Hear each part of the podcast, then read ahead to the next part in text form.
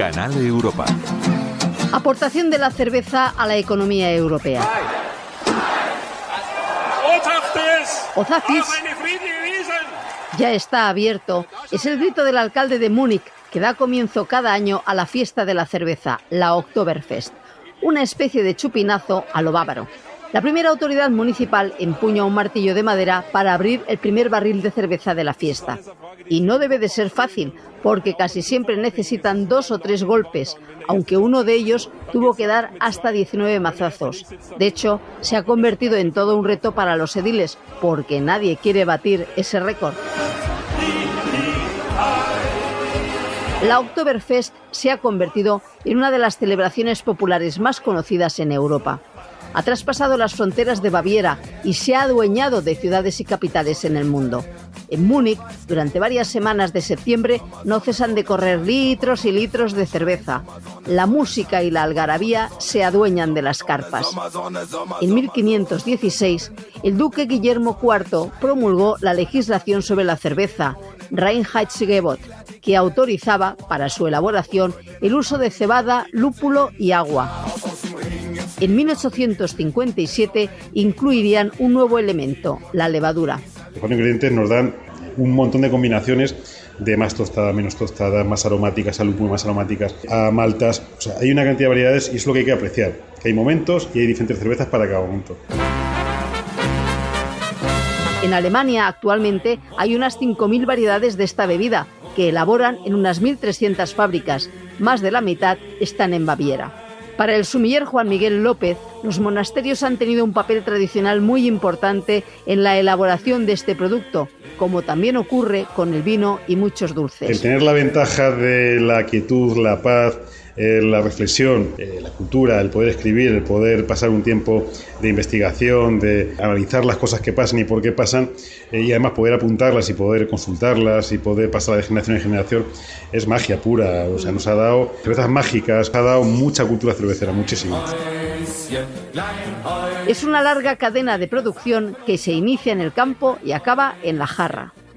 Paz Fentes, del Ministerio de Agricultura, dice que no se puede olvidar su importancia económica, impulsora del crecimiento porque crea empleo y lidera la innovación en el panorama alimentario. Al ser un cultivo muy concentrado, tiene una gran importancia en las regiones donde se concentra.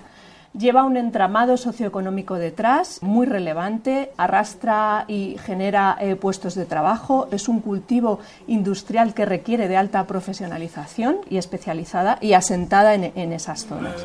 En España, más de 30.000 empresas trabajan en este sector que genera unos 400.000 empleos, la mayoría en el sector de la hostelería, donde se consume el 60% de estas bebidas. Supone alrededor de un 40% de los ingresos netos de los casi 300.000 bares que hay en nuestro país.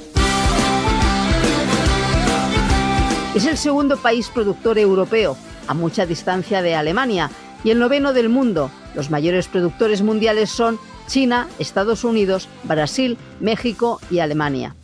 Otros productores europeos son Polonia, Holanda, República Checa y Bélgica. La población leonesa de Carrizo de la Ribera produce el 90% del lúpulo en nuestro país.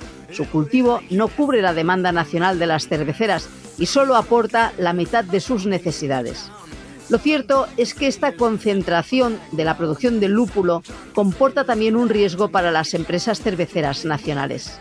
Y al estar tan concentrado, el sector tenía una dificultad en que una condición adversa meteorológica arrasara un porcentaje altísimo de la cosecha de lúpulo sin tener otra alternativa. Y por eso mismo, con contratos, casi todos son a largo plazo, pues se garantizaba el suministro de lúpulo de otras zonas, en concreto, sobre todo de Alemania, ¿no? también de Sequia.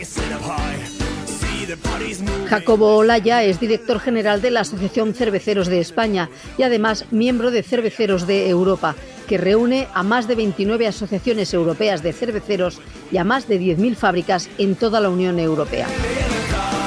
Son algunos de los datos que ofrece el último estudio de impacto económico de esta bebida en Europa, presentado hace unas semanas en la Fundación Alternativas, donde se analizan también las diferentes formas de consumo según las áreas geográficas. Ángela Gonzalo del Moral, Radio 5, Todo Noticias.